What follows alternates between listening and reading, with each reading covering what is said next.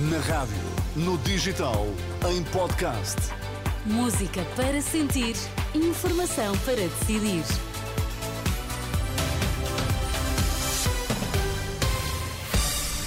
Vai começar a edição da noite, mas antes vamos às notícias em destaque. O Sporting venceu o Vizela, mantém-se no topo da tabela do Campeonato de Futebol. A Liga dos Bombeiros não avança com a cobrança de taxas pela retenção de macas dos bombeiros nos hospitais, pelo menos até à Páscoa.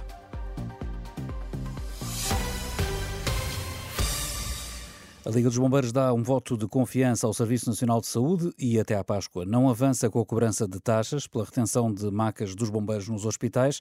Na reunião com o INEM e a direção executiva do SNS foram apresentadas várias propostas para resolver o problema e o presidente da Liga, António Nunes, decidiu dar tempo. Se a direção executiva tem propostas para os hospitais resolverem as situações, nós temos que fazer parte da solução e não do problema. E, portanto, nós temos aqui um compromisso de que até à Páscoa nós esperamos que todos estes problemas estejam resolvidos.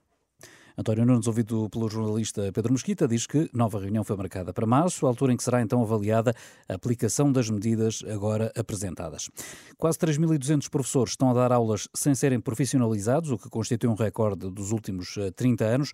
Segundo o Ministério da Educação, dos 20.100 eh, docentes contratados desde o início do ano, quase 16% só têm habilitação própria. Estão sobretudo colocados na região de Lisboa e Val do Tejo e lecionam todos os grupos disciplinares, com maior incidência informática, geografia Geografia e Matemática. Foram condenados a 16 e a 10 anos de prisão os dois irmãos iraquianos que foram julgados em Lisboa por ameaça terrorista, crimes de guerra e adesão à organização terrorista. Ao fim de dois terços da pena, vão ser extraditados para o Iraque. Os advogados vão recorrer. Lopes Guerreiro fala num contrassenso e explica porquê. Isso acaba por ser um contrassenso. Uh, julgarmos os dois arguídos que estão acusados potencialmente de crimes de, de, de, a sanção é, é a pena de morte no Iraque e depois expulsá-los, onde existe o risco de virem a ser perseguidos criminalmente no Iraque pelos mesmos crimes e, portanto, condenados à pena de morte. Os dois irmãos eh, chegaram a Portugal em março de 2017, ao abrigo do Programa de Recolocação de Refugiados da União Europeia. Hoje a Unicef divulgou um relatório que mostra que Portugal está entre os países que têm maior número de crianças em instituições, o chamado acolhimento residencial. Pelos dados da instituição da ONU dedicada às crianças, 95% das crianças sozinhas, entre as quais as que foram retiradas aos pais, estão institucionalizadas e não em famílias de acolhimento. É a percentagem mais elevada da Europa e até de países da Ásia Central. Os desafios do acolhimento de crianças e jovens é justamente o tema de um congresso que vai acontecer amanhã na Universidade Católica. Um dos organizadores é Miguel Simões Correia, que diz que o objetivo é ajudar a repensar o sistema.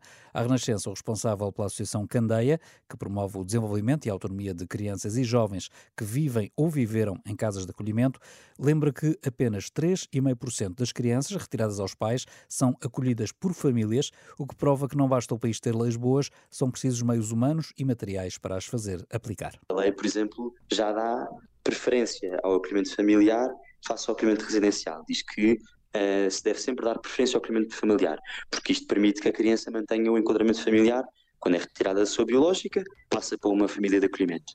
Mas depois, se olharmos para a realidade e para os dados, só 3,5% das crianças que são retiradas é que são colocadas em acolhimento familiar. E isto gera um grande contraste entre a realidade e aquilo que a lei diz que devia acontecer, e isto só se combate com investimentos uh, públicos, com campanhas de divulgação, que a Santa Casa tem feito, por exemplo, mas tem de ser em maior escala. A Santa Casa já está a trabalhar muito nisto há alguns anos e não vemos aqui este descolar que se gostaria. Ouvido pela jornalista Angela Roque, Miguel Simões Correia diz que seria importante que este tema fosse incluído na campanha eleitoral para as eleições antecipadas de março. Muitas vezes não há visibilidade sobre este tema suficiente para que depois se queira dotar com financiamento, com recursos humanos, vendo como uma prioridade, no fundo, os serviços que trabalham nesta área. E, portanto, sim, seria claramente um tema eh, relevante para esta campanha. Deveria haver mais medidas, medidas que não passassem só por legislação, mas também por políticas públicas, e deveria ser possível que este tema aparecesse mais nesta campanha do que tem aparecido sempre, que é muito pouco. Congresso Acolhimento em Portugal, repensar o sistema, que decorre amanhã na Universidade Católica em Lisboa, vai contar com a participação de médicos, juízes, técnicos sociais e investigadores. No futebol, o Sporting vai manter a liderança da tabela na Primeira Liga de Futebol, uma garantia após a vitória desta noite em Vizela por 5-2. O Benfica, que é segundo, recebe amanhã o Boa Vista e o Porto recebe o Moreirense no sábado. Já ao final da tarde de hoje, o Braga tinha vencido fora o Famalicão por duas bolas a uma. Já a seguir, da edição da noite.